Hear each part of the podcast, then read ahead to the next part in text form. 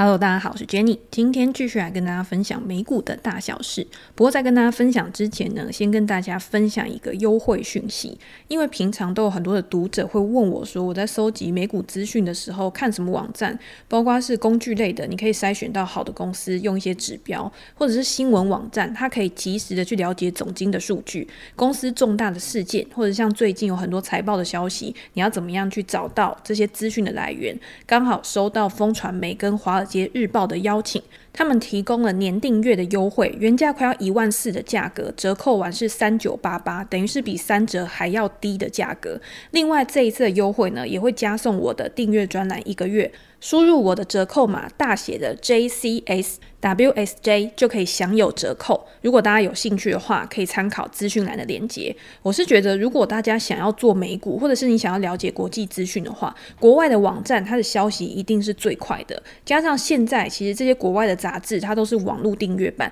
你随时在家里面上网的时候，或者你在外面直接用手机都可以看。先挑选一个你觉得值得信赖，然后它的资讯源很丰富的媒体来订阅，我觉得是最好去掌握美股资讯、国际资讯的一个方式。好，那我们就回到美股，因为在这几天呢，其实我觉得盘势是比较震荡的。昨天在美股开低走高之后，在没有破前低的一个情况之下，其实之前它打到月线的时候还往下回测嘛，那到现在呢，基本上短期的底部，如果以形态面来讲的话，应该是已经成型了。加上蛮多的财报都是优于市场预期，很多好的公司它体质本来就是很强健的，它在财报之后呢，就是顺势走高，带动。整体市场它也有一个走高的氛围，大家也可以看到，在很多的大型全职股，如果它之前财报公布出来是很好的，它在这一段时间它如果有下拉，它其实是比较稳的，它比较防御型的。像 Apple 公司，我觉得 Apple 公司是这几家科技巨头里面最稳的，它到现在还是处在一个蛮强势的格局。Google 其实也处在一个蛮强势的格局，它是去回测了它之前财报之后的一个跳空缺口。那大家就可以去观察，在基本面没有状况，仍然持续成长的一个情况之下。这些大型全职股，它未来的一个股价走向，我还是维持之前的一个看法，就是如果它在这一段反弹的时间，它的表现是优于大盘的，那一定是比那些如果在反弹的时候，它表现还是持续弱势的公司选择是比较好的。那当然也会搭配基本面的一个状况，我觉得财报是很好用来去确认说你对这家公司它的看法到底有没有改变。如果今天它的基本面真的走坏了，如果今天它的基本面真的改变了，那你也应该要适度的。有弹性的去调整自己的想法。总之，总之，我觉得现在整个大盘的状况，我还是比较偏向乐观的，还是有在持续的做买进的动作，挑到我自己喜欢的公司。然后目前的股价可能也处在一个比较合理，不是太高估的一个范围。因为我不会觉得就是说，哦，今天稍微高估，或者是它在市场里面算是比较高估值的股票，我就完全不去理它。我觉得重点还是这个市场上面对它未来表现的一个预期，还有他自己证明给市场看。它到底有没有这样子的一个潜力？在这样子预期调整的一个情况之下，推升股价的上涨，我觉得是合理的。那如果大家看昨天的财报的话，其实市场上面现在比较关注的大概就是那几家股票嘛。第一家一定就是 Peloton 这家公司，这家过去市场红极一时的健身脚踏车订阅公司，也被称为是呃健身界的 Netflix。可是它在这一段时间股价大幅下杀，基本上已经是腰斩在腰斩了嘛。在公布财报之后呢，其他的股价并没有说大幅度的喷出，因为它这两天的催化剂已经让它上涨了，大概一天涨了二十几个 percent，一天涨二十几个 percent。所以大概已经涨了快要五十个 percent 了吧。所以我们在看它的财报的时候，其实你就可以从两个方面来看。第一个就是它过去的营运表现，它现在的一个营运状况到底是怎么样，有没有办法去支撑它的股价有一个未来上涨的持续性。第二个呢，就是市场上面的催化剂，它到底它成功的几率有多少？我们先来看 Peloton 它这一季的营运表现，它这一季的营收是十一点四亿美元，比去年同期还要成长了六个 percent。每股亏损一点三九美元，这两个数字呢，其实都是低于预期的。不过，我觉得市场上面早就已经有准备，因为之前的很多负面消息呀、停产啊这些，这些都已经把股价估值已经杀过一轮了。那你如果看它的一个订阅数据的话，它的联网设备订阅数年增六十六个 percent 到两百七十七万，数位订阅数年增三十八个 percent 到六百六十万。你去看它财报里面公布的其他数据，譬如说大家呃持续在健身的次数啊，也就是说你对这个产品或者是这个服务它依赖的程度，其实也是有在趋缓的一个过程当中。那这样子的一个情况呢，相比于之前在疫情的时候，可能它每一季的成长率都可以到一百个 percent 以上，那市场现在对它的一个未来发展一定会有疑虑的嘛。所以短期间呢，我觉得这些营运面上面的消息对公司来讲都是负面利空的影响会比较大。可是市场上面现在关注的其实不是它的营运表现怎么样，市场现在关注的是它未来的一个成长性。它对于它更换管理层或者是出售公司的期待是高于营运逐渐好转的这个催化剂的。我们之前有提到过嘛，今天市场上面对一家公司的股价，他会想说它未来的一个想象空间到底有多大，它的成长空间这个重要性一定会高于公司说啊，我要节省成本啊，我要裁员呢、我要去提高我的营运效率来得高。因为如果你今天想要去节省成本，你今天不盖厂了，你可能要跟第三方合作，你要去提高你的营运效率，你要去裁员，这些对公司的贡献，它的可预测性是比较大的。而且你这些东西你在执行的时候是需要时间的，所以短期的股价受到预期成分的影响，它一定会比较大。那现在第一个已经实现了嘛，就是他把 CEO 换掉，然后换成一个新的 CEO，但是原本的这个创办人呢，原本的这个 CEO 呢，他还是会居于主导的地位。我觉得，我虽然不是台面上的一个 CEO，但是我拥有一个高度的控制权。我对于公司未来要不要出售，其实我还是有决定权的。那我不知道市场为什么会觉得说，诶，我今天更换一个管理层之后，我就是一定会一帆风顺，然后一定会照着原本大家预想的一个剧本去走。这个东西我觉得还是存疑的嘛。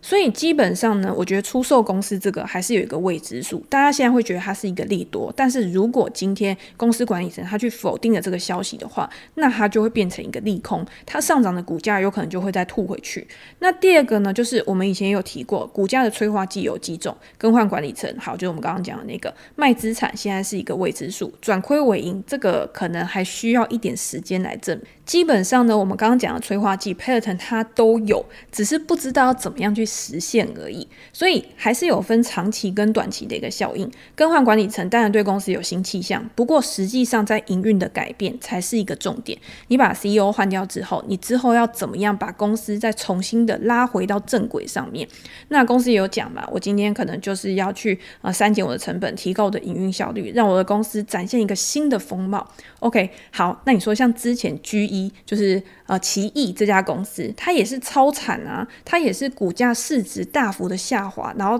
全市场都已经不看好这家公司了。他后来也是换了一个 CEO，他后来也是想说，诶，我今天换了 CEO 之后，我要展现一个不一样的作为。当然，他换了这个 CEO，他其实他的一个过去的表现是很好的，他过去的一个战绩可能也是不错的。但是你要把一个这么大的公司，已经一个这么呃衰退的公司，要把它拉起来，其实也是需要一段很长的时间。那公司后来当然也会陆陆续续抛出一些催化剂。如果大家有观察 GE 它过去的一个股价表现的话，它换了管理层之后涨了一阵子，但是重新又回到弱势格局。它可能抛出一个它要卖哪一个部门、哪一个业务的消息的时候，可能稍微反弹一下，然后又回到一个弱势格局，到现在都还在打一个五年的大底。如果大家有去看它的形态就知道。所以我觉得这种东西它的不确定性是比较高的。那你今天不也不是只有不好的例子，像昨天公布财报的 Chipotle，它就是因为食安风暴，它那个时候有很严重的一个管理问题，所以也是让股东觉得很不爽啊！你今天到底是要怎么样啊？食安风暴也不是一次而已，它其实是两次。第一次呢是那个诺罗病毒，那公司后来为了挽救它的声誉，可能发折价券啊，然后大幅的让大家试吃啊。那第二次好像又是有老鼠，反正也是不干净就对了啦。然后股价要再大幅度的一个下跌。那好，我为了要平息众怒，所以 CEO 就黯然下台。其实没有黯然，他就是呃下台去把他的位置换给另外一个 CEO。那 Chipotle 本来就是一个大成长股嘛，它从它上市之后，其实它就是一路的股价上涨，它也没有分拆过。大家去看它的股价，其实是非常惊人的，把名字盖起来还以为是科技股的那种感觉。从它在那个时候的低点，就是食安风暴之后的低点三四百块，到现在一路涨涨涨涨涨，然后涨到了一千八百多块一股，然后现在拉回呢，又跌到了一千四百多块美元。那以那种快餐店或者是餐饮的公司来讲，它的股价其实是非常贵的。但是它就是我就是厉害啊，我就是不拆股啊，我现金就是多，我也没负债啊，反正这家公司就是稳稳的赚就对了。它在这一季的营收年成长二十个 percent。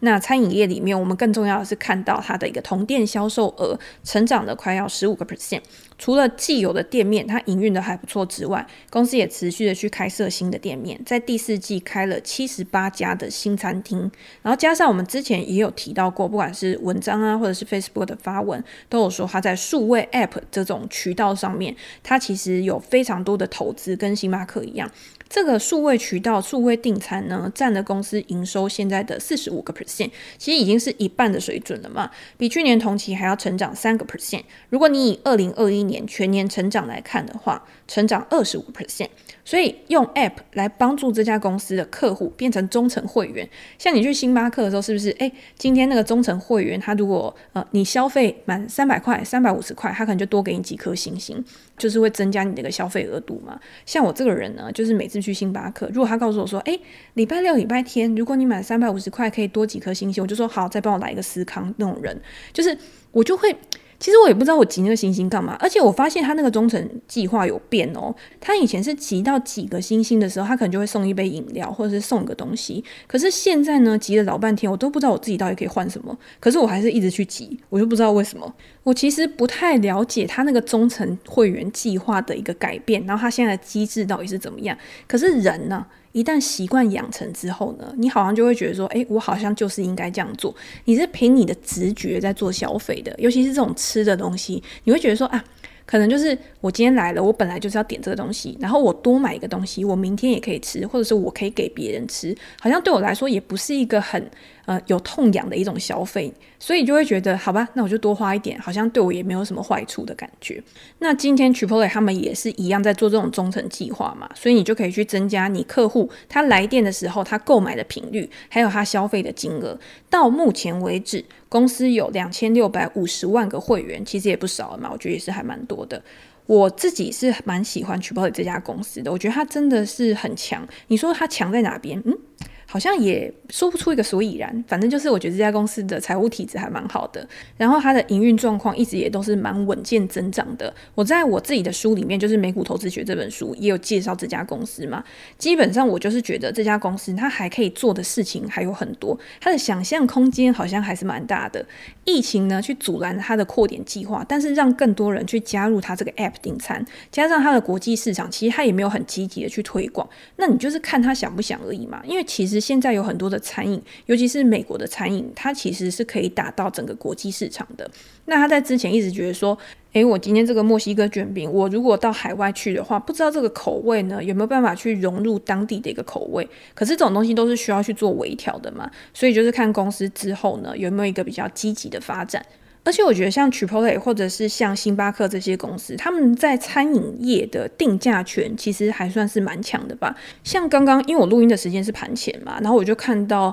呃 Taco Bell 的母公司 Yum，就是百胜集团这家公司，它有公布它的财报，它的表现呢其实就没有像 Chipotle 或者是星巴克他们这么的一个强劲。星巴克其实也没有很好啊，等下我们再讲好了。在现在这种通膨怪兽袭击之下呢 c h i p o 它还是可以去提高它菜单的价格，去因应成本的上涨，不管是原物料或是劳动力的上涨。公司就说它在十二月的时候涨价了大概四个 percent，比一年前涨幅呢大概也有到了十个 percent。麦当劳、星巴克他们都是说，诶，要用涨价来因应成本的一个上升。那你今天这些成本的上升，其实到最后都是转嫁到消费者上面，消费者的支出也会增加。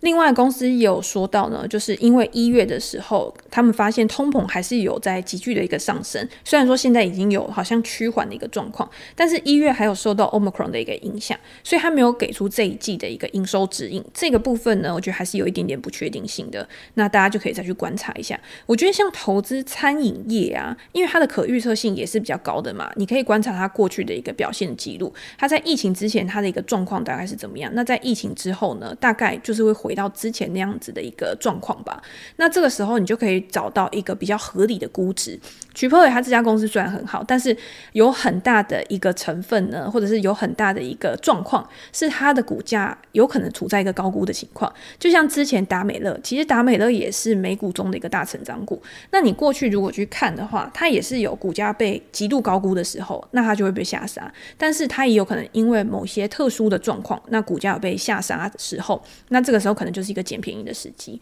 好，那我们讲一下，诶，星巴克，星巴克呢，它也是在二月初的时候去公布它的财报嘛。那它在这一次呢，它的同店销售成长，其实它的营收跟获利大概就是。呃，没有到特别好，也没有到特别不好。那比较重要就是同店销售成长，全球同店销售成长十三个 percent，国际部门的同店销售成长是下滑的。它现在国际有很大一个重点是放在中国市场嘛，在中国市场这一次呢，下滑了十四个 percent，所以是不如市场预期的。那你会看到它公布财报之后，其实表现也没有到非常的好。台湾的星巴克，因为常常讲到星巴克的时候，大家就说，诶，台湾的星巴克怎么样？可是台湾星巴克在几年前的时候，因为星巴克他们业务的一个重整的关系嘛，所以他就把台湾的业务是卖给统一了，然后他就把中国的业务是拿回去了。那我记得之前好像在去年年底的时候。嗯，统一呢也是说，哎，星巴克应该不会涨价，要冻涨，因为它如果今天涨价的话，它就是把客户往外送嘛。现在台湾的一个咖啡市场，其实我觉得是处在一个非常竞争的一个阶段。除了星巴克之外，路易莎、卡玛、八十五度 C 啊，甚至是超商的咖啡，像现在有 App，全家的 App，譬如说你买一百杯就送四十杯，其实我真的就是会买，因为我就觉得说早晚都会喝到的。那全家的 App 有一个东西很好玩，就是它今天如果你今天在 App 上面买东西。比如说买预购的东西，或者是买团购的东西，你没有用完的话，像我上次买水啊，然后结果呢，我忘记去拿了，他到后来竟然把钱退给我，诶，就退到我那个钱包里面，我就觉得哇。服务也太好了吧！就是我忘记，然后我也不用特别的去跟他讲说，哎，我今天忘记你要退钱给我，他就是自动把那个钱就退回到我的钱包里面。我就觉得，哦，那这样子我就很放心嘛，对不对？我之后想要买什么，我就先冲动型消费的时候就直接给他刷下去。那如果我真的就是去换了，那是不是就是赚到？那如果今天没去换的，我可能钱包里面的钱我还是会用在下一笔的消费。那如果大家对全家有兴趣的话，其实之前那个全家的会长潘静丁先生，他有。写过一本书叫做《O 型全通路》，那个时候我也很推荐那本书，我觉得那本书写得很好，我也很喜欢。那后来当然，其实最近有出一些跟零售相关或者是疫后零售相关的书，之后再介绍给大家。我觉得这个东西呢，在你研究美股的时候，其实也是很实用的。因为美国不管今天是零售或者是百货业，它的一个营运模式，它的商业模式趋势一定是走在其他国家或者是其他市场之前的。那你就可以借由这些东西呢，来作为你判断公司营运表现的一个参考。好，讲了那么多，我们就回到 Peloton。先回到 Peloton 好了，因为我觉得这每一段其实都是环环相扣的嘛，你可以把它做成一个整体的思维来想。我自己会觉得，你今天在一家公司深陷困境之后，它要在短时间之内重返荣耀，其实是很难的一件事情。大家都太想要去抄底了，都想要买在最低点。可是我们之前也分享过很多次，即便当下这个价格真的是低点，但是打底的过程，这个时间是很难去估算的。任何的投资，你都应该要加入到时间预期的成分在里面。今天如果没有把时间这个因素放进去的话，那完全就是空谈。我忘记我之前在哪边看到一篇文章，还是不知道在哪里看到，他提到说，如果今天有一个人跟你说，诶，我今天在某一档标的上面赚了多少钱，赚了几个 percent，那这个时候你不应该先羡慕他，你应该先问他说，啊，你买了多久？这个问题其实就是在告诉我们赚了几倍的重要性，没有花多少时间赚了几倍这个问题的重要性来得高。不知道大家有没有办法去了解这个意思？也就是说，你今天一个长时间的投资啊，我们不可能只看很短期的嘛，因为投资是一个累积的过程。那这累积的过程呢，你今天不能只单看一年两年的报酬率，你把时间拉开来看，它长期的年化报酬率多少，这个东西才是更重要的一个事情。那我们把这个东西再换一个角度去想好了，这几天刚好讲到巴菲特嘛，巴菲特。在日本商社上面赚到的获利也是一样。我们今天思考一个投资大师他的成就的时候，也必须要加入时间的因素。一个人在短时间之内他赚了多少，就像我们刚刚讲的，他一定不是最重要的。他可能一两年维持很高的报酬，但是如果今天把时间变成十年、二十年、三十年，他可以维持这样的表现多久？他可以维持到十年吗？甚至是十年更久的时间？巴菲特现在是九十一岁，九十一岁吧。但是它维持长期年化报酬率的时间很长很长。以二零二一年的自股东信里面的数据来看的话，它是维持了五十六年年化二十 percent 的绩效。大家想一下，要达到五十六年这种年化二十 percent 的绩效有多难？第一个是你要够强，第二个是你要活得够久嘛，对不对？这也是为什么我每一年都跟大家分享巴菲特自股东性的内容。我觉得有哪一些延伸的思考啊，或者是我觉得很重要的地方的原因。因为我觉得巴菲特他就是活得够久，他就是可以一直持续的存活在这个市场上面，创造这么好的一个绩效。你可以从他过去这么长时间，因为他自股东性真的很多嘛，之前还有人把它集结成书的。从这么长时间的一个自古东信，可以让你对一个人他长期间在市场中累积的经验有很多的获得。面对了这么多次景气循环，他可以有一个更好的掌握。强者不只是在于技术，而是他面对到众人的激情、众人的疯狂的时候、众人的嘲笑的时候，他也可以拥有他自己的自制力跟判断力，然后做出最正确的决定。包括这两年，巴菲特他在美股市场上面可以说是一个净卖家嘛，就是他卖出的股票是大于他买进的，他很少大举去买入美股的公司，但是他认为波克夏他的股价目前是处在一个合理的水准的时候，甚至是他觉得被低估的时候，他会持续的在市场上面回购股票。所以，我们也会一直在过去这一段时间看到，诶，巴菲特还有回购多少股票？回购多少股票？在去年的致股东信里面，他也有提到通膨的问题。他说，他旗下的公司都面临到成本上涨的一个压力，但是他认为，在经济复苏的情况下，他旗下这些就是他拥有股权的，就是不是公开上市的这些公司，营运可以回到正常的水准，也让这些被忽略的产业有更多获利、有更多成长的一个空间。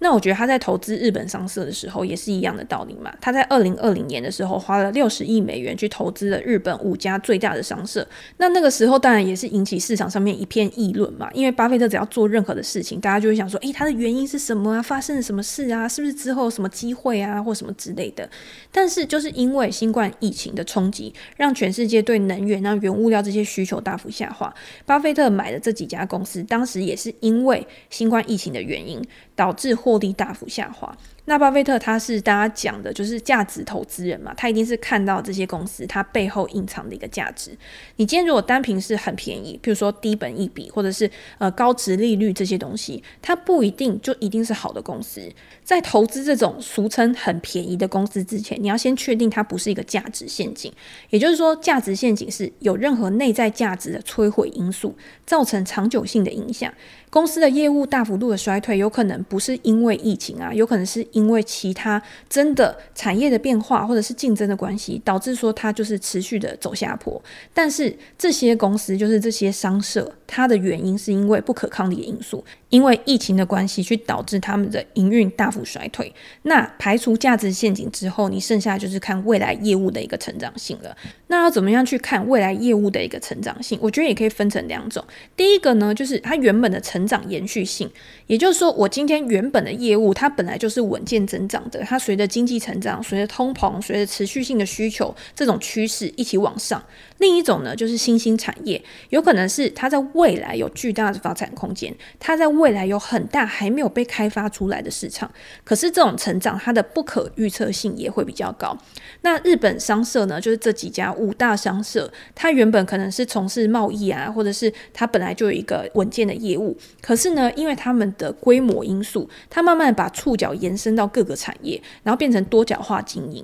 不管你今天是原物料属性的，或者是日常生活需要用到的商品跟服务，这些公司呢，也是日本在海外能源或者是金属资产最大的投资者。那今天在过去这一阵子通膨、原物料大幅飙涨的情况之下，公司开出来的财报就是不断的创下新高嘛。然后在上个礼拜呢，丸红这家公司，它也公布了最新一季的财报，它又调高它的指引，指引就是很重要的嘛。然后又宣布股票回购，表示说我的现金也是很充足的，股价创下历史新高。那其他公司呢，其实也是差不多的一个状况。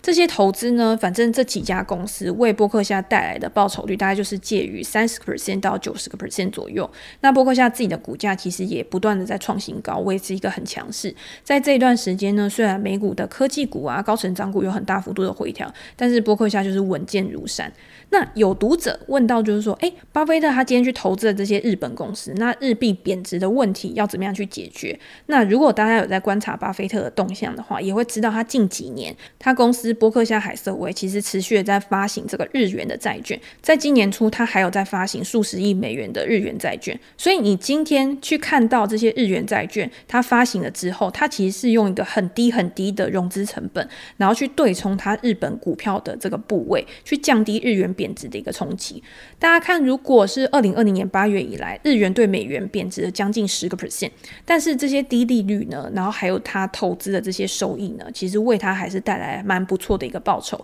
他今年二零二二年发的这个五年期债券票面利率大概就是零点二个 percent 而已哦。所以讲到这边，大家是不是觉得巴菲特真的就是股神，真的就是非常厉害？那我觉得他不仅是个股投资大师，他基本上也是总经投资大师，两者之间本来就是有高度的联系关系嘛。我记得大家之前是不是常常讲，就是巴菲特他在之前股东会上的时候，是股东会吗？反正他就常常讲说利率的一个重要性。他说利率其实就是股价的一个地心引力，一个重力嘛。你要把利率当做一个是一个重要的参考指标，然后你再去搭配总体经济环境的一个变化，就可以帮你。做出一个最好的判断，所以我觉得，如果今年呢二月底应该就会有自股东信出来，然后他也会告诉你说，今年波克夏海瑟威他的一个股东会，不管是线上还是实体的，一定又会吸引很多人的一个关注。加上今年可能就是呃市场上面又关注到一些传产股啊，或者是金融股啊这些比较传统产业的，比较没有那么关注过去的科技成长股，所以我觉得他的股东会呢应该也会更受到关注，大家就一起来看吧。